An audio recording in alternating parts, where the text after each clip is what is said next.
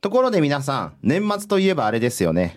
私分かりました。年末といえば大事なことあるんです。ありますよね。来年の手帳の選択ですよ。めっちゃ大事。学生の時はそうやったけど、今でもやります？やりますよ。来年どのカバーにしようかなとか、ペンはこれでいいかなとか、シールどんなんがいいかなとか。すごいアナログですね。スマホとかではやらないんいや、ですか？もしてますけど。してるんやしてますよ、もちろん。スケジュールはスマホですけど、うん。手帳はやっぱ年に1回、年末といえばでしょ？山口さんは？私も手帳派ですね。手帳派な、はいじゃあ年末は何っていうことを振りたかったんけど、手帳派を答私えたわけ？の手帳は10月始まりなんで、年末の行事ではないんです。さすが賢い人ですあーなるほどね。ねってことは9月ぐらいにそわそわするわけ？はい。で、俺がそれを年末にそわそわするのはあれですよ。犯罪白書の時期だからですよ。ああやっぱ白書って言ったら犯罪白書でしょ？あ、アスナロ白書ですよね。アスナロ白書あ。来る？悠々白書ね。悠々白書も来る。いちご白書かもしらん。すごい幅広く今、リスナーの年齢層を取ろうとして、かなり全部言いましたね。かなりいけたでしょ、今の。確かに、いくら私でも、うん罪な話で、うんアスナロ白書について語るってことはないのはなんとなくわかりますよ。あれなんで白書にしたんでしょうね？それはまた今度考えましょうか。かりました。じゃあ今日は犯罪白書の話をします。まるちゃん教授の罪な話、市民のための犯罪学。刑事政策犯罪学を専門とする立正大学教授で一般社団法人刑事司法未来の丸山康弘です。同じく刑事司法未来の山口由紀です。同じく南口文です。このトーク番組は一般社団法人刑事司法未来が送るこれまでとは異なった視点から罪と罰を考えるものです。ニュースでは聞けない犯罪学刑事政策の話について分かりやすく解説をしていきます。お堅いテーマですがなるべく親しみやすい形でお伝えできればと思います。よろしくお願いします。よろしくお願いします。というわけで、いろんな白書の話出たんですけど、はい。今日は犯罪白書ということで、丸山さんはそんなに犯罪白書来たでって感じですか？これやっぱ年末だとそわそわしてそろそろ来るかなそろそろ来るかなっていうのがドキドキ感があるんですけど、うんうん。犯罪白書そもそもなんか季節感ないですか？犯罪白書の話になると山口さんどうですか？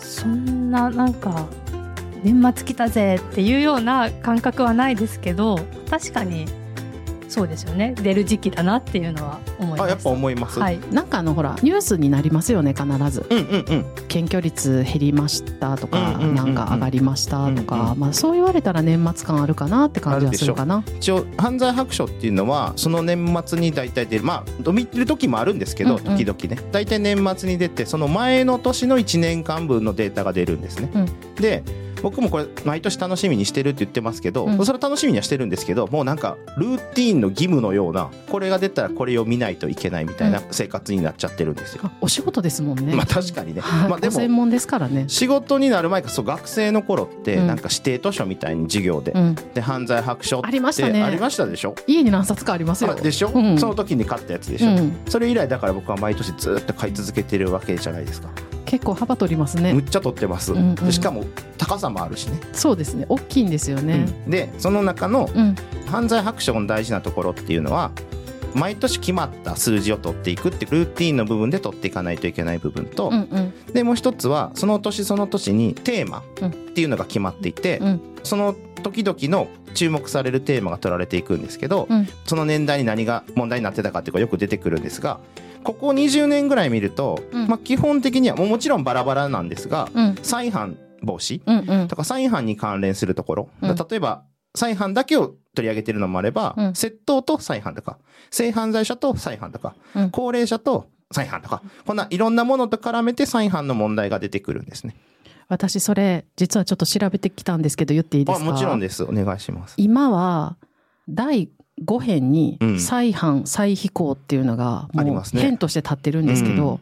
これいつからできたんかなと思って。素晴らしい観点ですね。調べてきたんですけどいいですね。私調べによると、うん。平成29年以降この編がうん。もう特集だけじゃなくて、うん。編ができてる。で、その前は今丸山さんおっしゃったようななんか結構頻繁に特集組まれてるんですよね。で、この平成28年が再犯の現状と対策の今ってやつで、うんその翌年から独立したという展開じゃないかというふうに素晴らしいですね思います。。これででもね、犯罪白書がなんで再犯ばっかり取り上げるようになったと思います？これ山口さんに振るわ。ええなんで再犯ばっかり？なんでやろえ再犯防止計画みたいな。ああ、再販防止推進計画。あはいはいそれでもだいぶ最近の話やで。ねあ、でもいいですね、いいですね。そうじゃない国がやろうとしてるから、ちょっと白書でもがっつり取り上げようかなとかで、、そんなちっちゃい声で喋るん。自信がないから。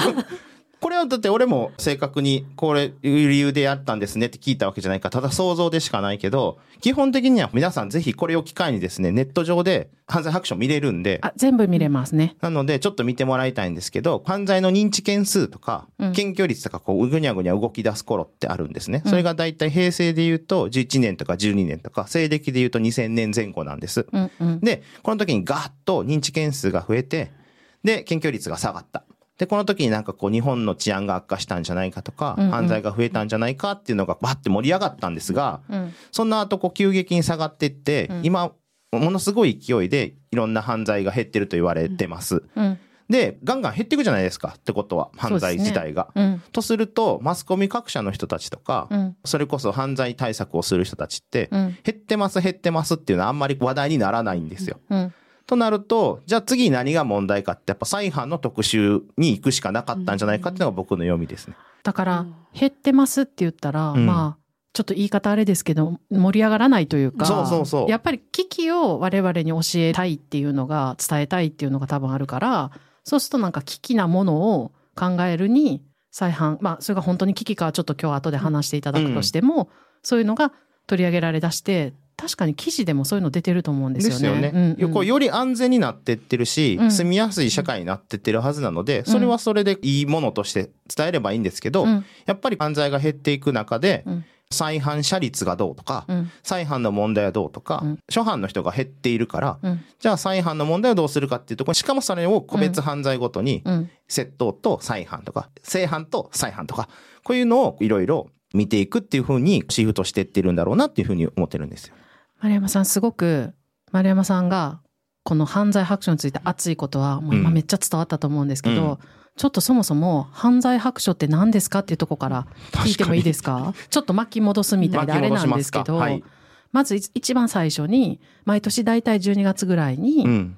昨年度ですよね、うん。の犯罪の全体像についての件数とかが出るっていう話だったと思うんですけど、はいまずその同じ項目をずっと取り続けてるとかのあたりから、ちょっはとそもそもの話をしてもらえたらなと思うんですけど、例えば、その年の犯罪って年末に出したらまたそれ年末続いてるんで、そうですね。た例えば2023年の犯罪を2023年中に発表はできないですよね。そうですね。なので、2023年に出る犯罪白書は、うん2022年の1年間の犯罪をまとめたものが2023年の年末に出るんです。うんうんっ。てことは、犯罪白書でわかる最新のっていうのは1年前の1年間の犯罪っていうことになります。で、例えば、うん。捕まった人うん。がどのくらいとか、それが全体の検挙率っていうやつですよね。とか、そういう警察のことの数字だったりとか、裁判のことも載ってますよね。確かに。僕はちょっとうん専門的な話しすぎた感が今の質問で分かりました。犯罪白書自体は、うん法務総合研究所っていうところが、そういうことです。あそういうことね。そうです法務総合研究所っていうところが、あらゆる省庁とかから出てる公式統計をまとめていくもんなんですよ。うん。で、さっきおっしゃった通り、だから、犯罪白書が全ての元データというよりは、うん。まあもちろんそこで特別に調査されるのもありますけども、もともと、例えば警察庁の統計からこういうことが言えますとか、強制統計年報からこういうことが言えますよとか、うん。検察の統計年報からこんなことが言えますよとか、うん。保護の統計年報からこんなこと言えますよって、それぞれのうん公式統計で出てるものを編集されてるんです。見やすいように。そう、なんか分かれてますもんね。うん捜査段階、そういう警察のやつ。で裁判の現状がどうですか、うん一審判決はこんなん出ましたとか、こういうのが増えてますとか、それで何人ぐらいが実刑になりましたとかがあったり、施設に入った人うん。刑事施が設ですね。強制うん。の項目みたいのもあって、刑務所なにどんくらい人が入りましたとか、出ましたとか、うんまあ、お亡くなりになりましたとか、そういうのがこう章立てされてうん。載ってるんですよね、毎年ね。そうだ。なんか、その今、二十数年前の、なんだこれはと、この初めて犯罪白書を開いた時の気持ちが今、うん質問されてよくわかりそうなんあまりにもルーティンすぎて。そう。ちなみに、すごくカラフルなので、よそうですねかったら、あの、ネットでぜひ PDF で見るか、うん。大きい本屋さんだと出るかな大きい本屋だとありまね、すね、方その年の。角のとこにはい。出たりするから。なので、ぜひこれを聞きながら、犯罪白書のネットで見れるので、それを見ていただきながらとか、思い切って今年は犯罪白書買うぜと、手元に置いて聞いてみるっていうのもありだと思います。丸山さん、あの、ちょっと一言言っときたいんですけど、犯罪白書ってうん。結構なお値段するんで、まあ、なかなか買ってくださいは難しいかもしれないですね。もちろんそれを本屋さんで購入していただくっていう時もあるんですけども、まあそれもそんなに高いかと言われたらまあその人それぞれだと思うんですが、うんうん。もう一つお手頃に日本刑事政策研究会っていうのこれちょっとマニアックな話をしますが、うん。うん。日本刑事政策研究会っていうのをこう入会しますとですね、うん。ここが発行している罪と罰っていう機関誌が届きつつ、うん。犯罪白書も少しお手軽にうん。手に入るっていうようなことがあるので、もしこれ興味あるなと思ったら入会してみるのはいかがでしょうか？まずその入会がお手頃じゃないけどね。入り方がってこと？入ることが？あ、そう、ハードル高いってことですか、うんなるほどあ。でもそういうのもありますよと。これちなみに、うん。ホーム総合研究所にうん僕一回講演に呼ばれてね、行ったことあるんです。はいだホーム総合研究所のはい。同じビルの中うにん。刑事政策研究会のオフィスあって、あ、そうですか。こんなとこにあるんやってすごい感動しましたね。あそうですか。豆知識でしたね。そうですね。これ感動は誰にも伝わってないですね。うん、うん。それで犯罪白書の話に戻していいですか？どうぞどうぞどうぞ。それで、いろんな統計が、うんまあ、私たちが興味を持つような、犯罪周りの統計が毎年出るんですよね。はい。最初に同じ項目をずっと取り続けてるのがすごく大事っていうふうにおっしゃってたんですけど、まあ、例えば、丸山さんの視点からいくと、この辺の数字がずっと毎年取ってるって、毎年ちゃんと見たいな、みたいなのはどういうのがあるんですか？これ僕は、まあいろんな犯罪今は研究しているのでう、ん。すべ、ての項目見ようとはしてるんですけど、まあでも必ず最初に開くのは、うん。例えば、覚醒剤取締法違反で検挙された人が、うん。今年は何人になったか、とかそれによって起訴された人はうん。どれぐらいか、起訴率はどれぐらいかとか、っていう、なんかこの全く同じ定義で、う同じ数を毎年取って、同じ数というか同じ定義で数字を取っていくというのがすごく大事で、うん。これ実はあの、統計とか数字を見るときの一番根本なんですけど、うん例えばですよ、うん。いじめが今の方が増えてるとか、昔より減った増えたっていう時に、いじめの定義変わってると、うん。何年前よりいじめが増えた減ったって言いにくいんですよ。例えばですね、うん。あの、僕らの時代にう、ん。無視するとかはまだいじめの定義にギリギリあったかもしらんけど、うん。からかうとか、いじる、うんうん。しかも関西人にとっては、自分でいじってもらって全員がバッて笑いになったら、むしろ嬉しいとかっていうのがあったりするけど、ありえたね。でしょ？うん。でも他の地域だと、いじってみんなが笑ったら、すごい嫌な気分になって、これがいじめの定義になったりすると、うん。とすると、50年前と20年前と今と20年後と50年後で、同じ定義で数字を取らないと、うん。が増えた減ったって言われても、それはいじめの、含むいじめのカテゴリーが増えてたとしたら、うん。うん。それはいじめは増えるんですよ。うんってことは、同じカテゴリーで、同じ基準でうん数字を取っていくことに、うんだから50年前の覚醒剤取締法違反はどうだったかとか、30年前の覚醒剤取締法違反はどうだったかっていうことを、こう、うん毎年同じ定義で取っていくことがすげえ大事と。なるほど。もうとりあえず、この熱量の差が激しいね、今日は。そう、ちょっとちゃんと聞いてるんですよ。うん圧倒されて、うんあの、聞いています。そんなになかなか毎年そこを気にして見るっていうのも私はないので、まあ、聞いてくださってる方多くもないのかなとは思うんですけど。ちなみに山口さんは犯罪関係なく、毎年どういう変化があるのか気になってるってあります？あ私も薬関係うん。は見るようにしてるっていうと大げさですけど見てますすごい。犯罪白書の話じゃないのを振ろうと思ったけど、犯罪白書でも見てるわけ。ね、見てるんね。ポケット六法の話ですか？ポケットロックを見てんの？すごい、ちょっとそれ聞かせてよ。毎年買うって言ってたもん。ルーティーンなんですけど、ロッポ買うのがね。はい。うんうん。私もその学生の頃に初めてポケット六法を買ってから、うん特に今年買わなくてもいいよなっていう年あるじゃないですか。法律もまた変わってなくって、うん。まあ、去年の使っててもいいよなみたいな時でもうん。毎年10月になると、そろそろポケットロッポが出るってなって、これはね気持ちが非常によくある。さっきの言った通りですよ。ルーティンとして、もしくはもう義務的に買うんですよね。うん。はまあ、犯罪白書はもちろん数字は変わっていくから毎年いるもんなんだけど、なんか無意識に買ってしまうんでしょ？そうなんです買わないとそわそわするっていうか、ずっとコレクションがあるので今年のとこが抜けるのは嫌だなるほどね。これ朝起きて顔を洗う。夜寝る前に歯を磨く。年末に犯罪白書がこういうルーティンですよ。すごい大きい単位で今ルーティンの幅変わりましたけど、うんまあ、大体ざくっとそういうことってことですよね。そうそしたらですよ、ちょっと中身の話いきまあしょか。そうね。そういう同じ項目を取り続けているのを丸山さんは注目されているってことなんですけど、うんこれそもそも先ほどの話だと作ってる人たちのこともうん丸山さんご存知っぽいんですけど、うんどうやって作ってるとか。これ、ホーム総はい合研究所っていうのが、まあ、いろんなパターンがあるんですけど、うん。それぞれの、例えば、法務省の保護局とか、いろんなとこから、うん。何年間か、法務総合研究所にうん。移って、で、その犯罪白書を作ったりとかして、また自分のポジションに戻っていくとか、いろいろなパターンがあるんですけど、うん。で、一回、薬物関連のことで講演に呼んでいただいたんですね。うん。で、それはそれで僕はお話ししてたんですけど、うん。で、僕がどんだけ犯罪白書が好きかっていうことを語ったんで、うんじゃあ狭いところですけど、作業してるスペース見に行きますかと。へえ、よかったですね。こんな嬉しいことないでしょ。ね浦安にあるんですけど、ええ。はい。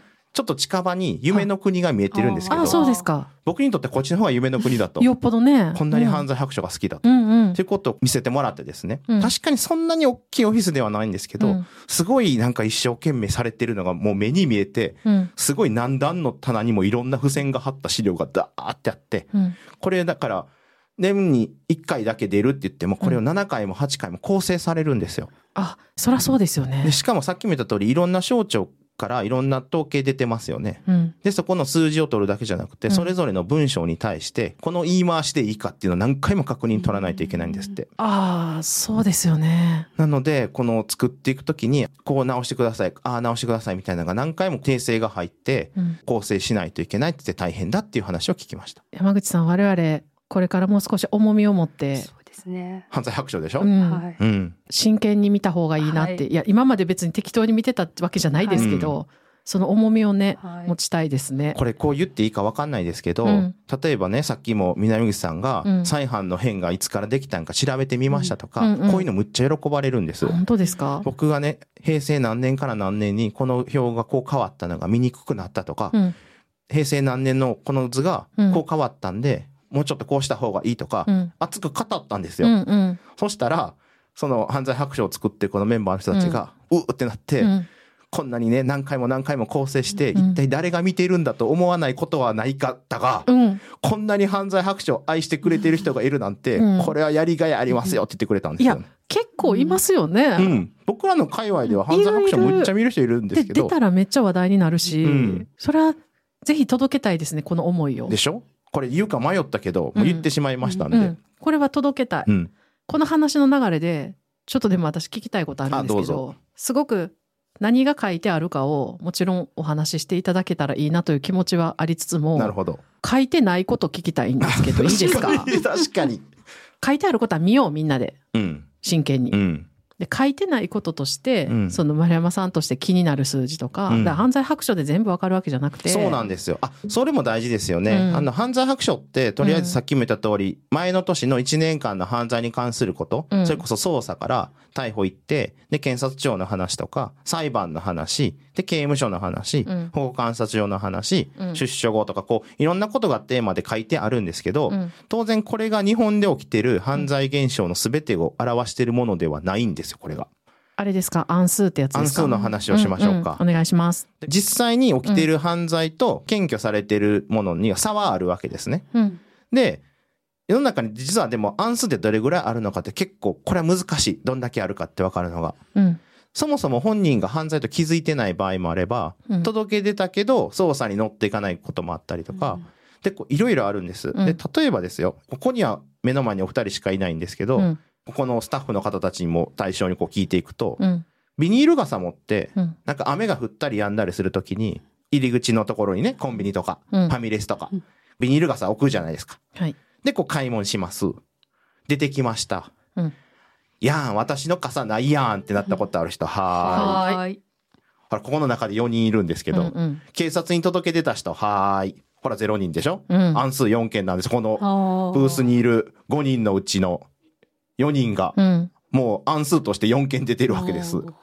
というように暗数ってあの、暗いっていう字に数字の数を書きまして、法学部で刑事政策の授業で結構最初の方に習うやつですよね。わからない件数、そのうん公式な統計として把握できない数が犯罪というのはたくさんあるんですよみたいなことで習うんですよね。そうです。で、うんこれが公式統計としてさっきのいろいろなところから集めてきますって言ったのは、うん結局警察庁とか、うん検察の統計とか、強制統計年報とか、うん。まあ、刑務所とかですね。っていう公式統計を集めて編集しているもんなんですけど、うん。そもそもそれは犯罪白書の問題というよりは、うん。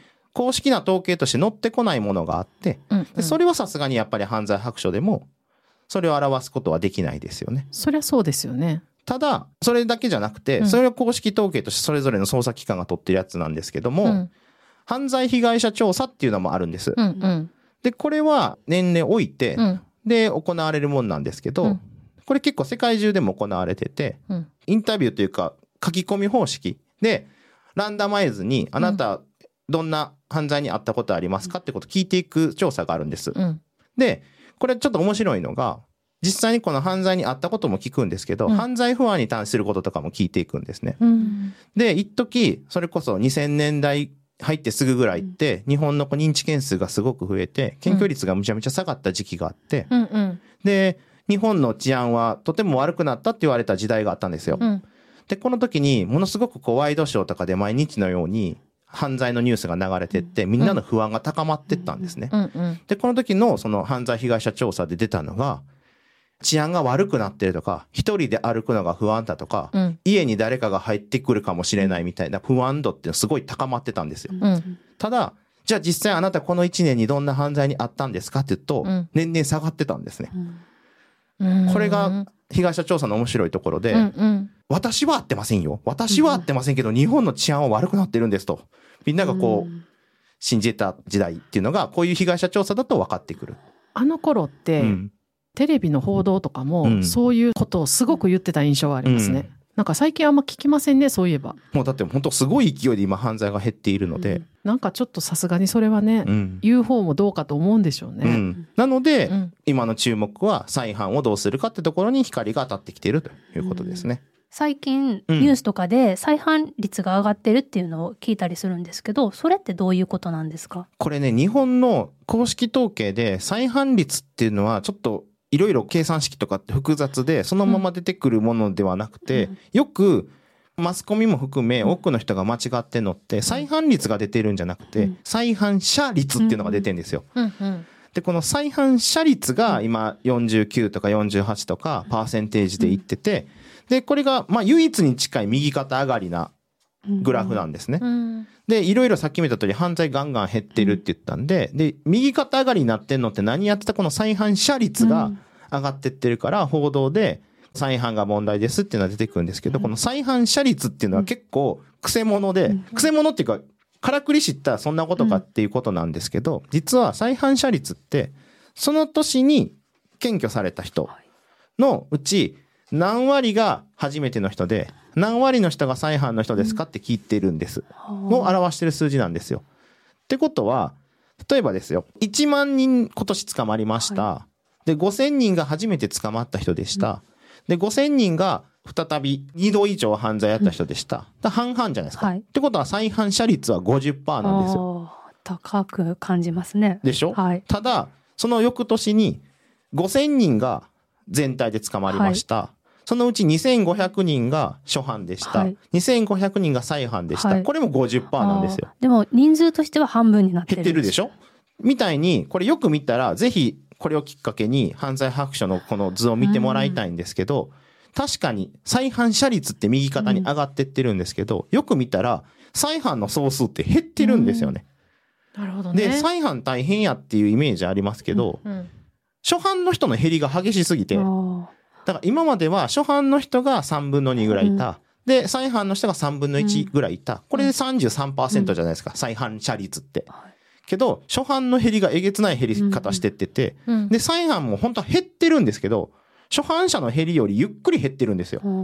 うんなので、半々になってきたんで、49%になったり、48%になったり、約半分が再犯の人です。じゃあ、その通りなんですけど、うん。その年1年で捕まった人の約半数が再犯の人だ。それはその通りだが、うん。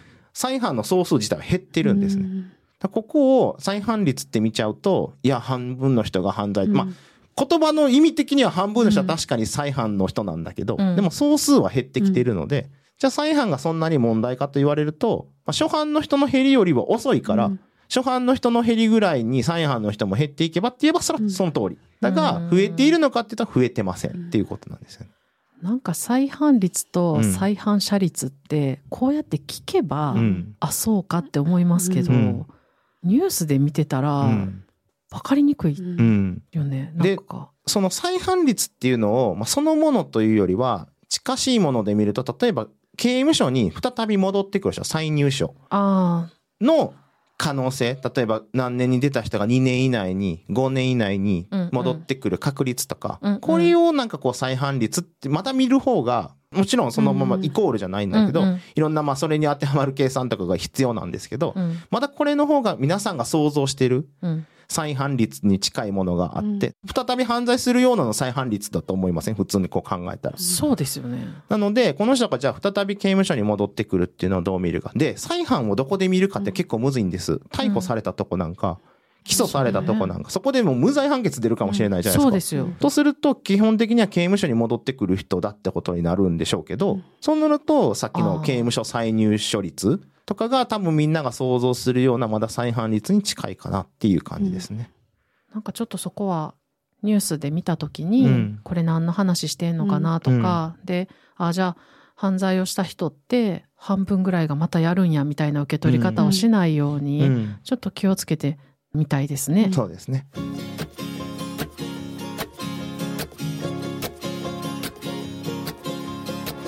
さてここで犯罪学をもっと身近に感じてもらうために犯罪学の観点からエンタメを見ていきたいと思いますはい。今日のおすすめは漫画の地ですね。地球の運動について、この地です。地は魚人さんが15世紀のヨーロッパを舞台に描く禁じられた心理を探求する人々の物語です。漫画大賞2021第2位の人気作ですね。でちなみにこれ12月に第1巻が出てたらしくてうん。なので2022年も5位に入っています。うんで少し詳しく中身をご紹介します。地の舞台は15世紀のヨーロッパです。異端思想がガンガン火あぶりにさせられていた時代ですねで主人公は新郎ラファウ。ものすごく優秀で飛び級で入学する予定の大学では当時一番重要とされていた進学の専攻を皆に期待されていました。で合理性を最も重んじるラファウにとってそれは当然の選択で合理性に従っている限り世界はちょろいはずでした。しかしある日ラファウのもとに謎の男が現れます。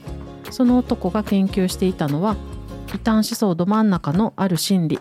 でそれを知ったラファウは「点々点」というお話ですありがとうございます。詳しくお話しいただいて。で、はいこの時のテーマとしては天動説とか地動説とか、うんうん当たり前にみんながこうだろって信じきっているものに対してこれは合理性で説明できるかとか、統計を取ったりとか観察したりとかあらゆるデータを集めてってでこれみんなが信じているものはちょっと違うんじゃないかとかそれだと説明つかないんじゃないかとか自分の信念に従ってさらにそのデータを取っていろんなものを解明していこうっていう時の周りとは違ったけどデータを取っていくとどうだみたいなことを一生懸命やる漫画なので、うん今回のテーマにも沿ってるなと思ってぜひおすすめしたいと思いました。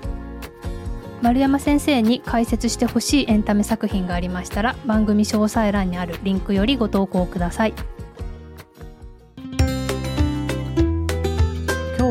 犯罪白書についてすごく熱く語っていただいたんですけど山口さんままだ半分ぐらいですけどいやもうちょっと今日は終わりたいと思うので、うん、我慢していただいて。山口さんどうでしたか、えっとまず皆さんにお伝えしたいことが、うん。犯罪白書って表紙が真っ白でううんん。黒い文字で表題が書いてあるだけの表紙でうん。これが白書かっていう感じなんですけどうん。あのさ白書そんなんちゃうで。え？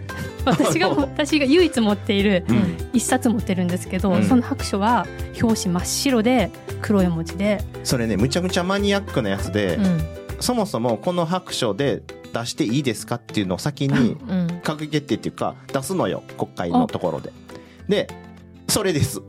逆に私はあの本屋さんで売ってるやつは確かに白いけれども、うん。犯罪白書って白地に書いてあって、うん。カラーのお写真が載ってますね。うん。じゃあちょっと私はレアな犯罪白書を持ってるっていうことですだいね。ぶレア。買ったことないってことやそうですね。なさては。ずっとネットで見てて、ね。ね。唯一ちょっといただいた年があってあって、あこれが白書か。うんめちゃめちゃマニアックなやつ持ってるってことね。はい。じゃあうん今年は本屋さんではい。ぜひ本物をね、はい、ちょっと拝見したいと思います。はい。まあ言いたかったことは、はい。表紙は白くて重々しいけれど、まあ、中はカラフルだから皆さんもお手に取ってくださいっていうのが言いたかったんですけど、うんうん。まあ、私が持ってたのはちょっと違ったようなんで置いといてうん。感想に移りたいと思います。お願いします。はい、犯罪白書に書かれてる数字って表面だけ見たらダメで一つ一つその母数だったり何をどういうふうに見ているのかっていうのをきっちり見ないといけないんだなっていうのを今日うん学びました。なるほど。ちょっとそうですね。私もなかなかでもですよ。うん犯罪白書のことを自分が真剣にそんな数字見れるかっていうと、うん結構ちょっとハードル高くうて、んだからなんか毎年丸山さんが語られるといいですね。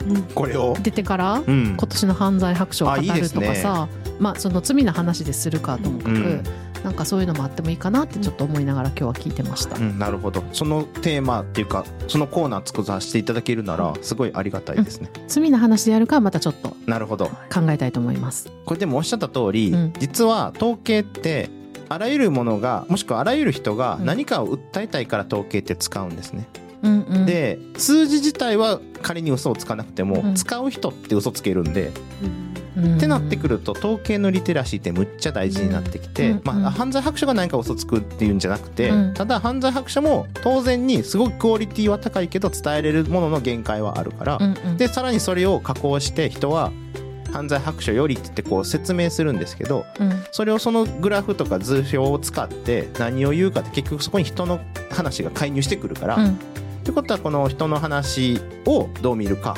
うん。で統計はどういうふうに使われてるか、これはちょっと大事なところなのでそういう意味でもこれって何の表なんだろうか。どこからデータが取られてるんだろうか、これからこんなこと言えるんだろうかってことをもう犯罪白書だけに限らず、うん。世の中に出てきたデータが出た時にうん。ちょっと考えてみるっていうのが今日のテーマにもあります。それだとニュース見ながらとかでもちょっとだけ気がけるとかはできる気がしますね。でしょ、なんかサラリーマンに聞きました新橋でなんでやねんみたいなのあるじゃないですかそうですね。そういうのを気をつけようねってことで。す。さて、この番組では感想や質問、リクエストなどをお待ちしております。番組詳細欄にあるリンクよりお気軽にご投稿ください。X ではカタカナでハッシュタグ罪な話をつけてポストしてください。ここでいただいたメッセージをご紹介します。ハンドルネームみさきさん。法律について中学高校の政治経済と私自身の専門分野に関連する部分をかいつまんで勉強しただけで社会に放たれようとしている地方大学6年生です。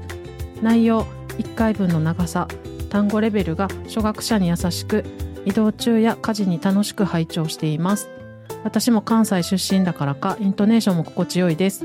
これからも配信を楽しみにしています。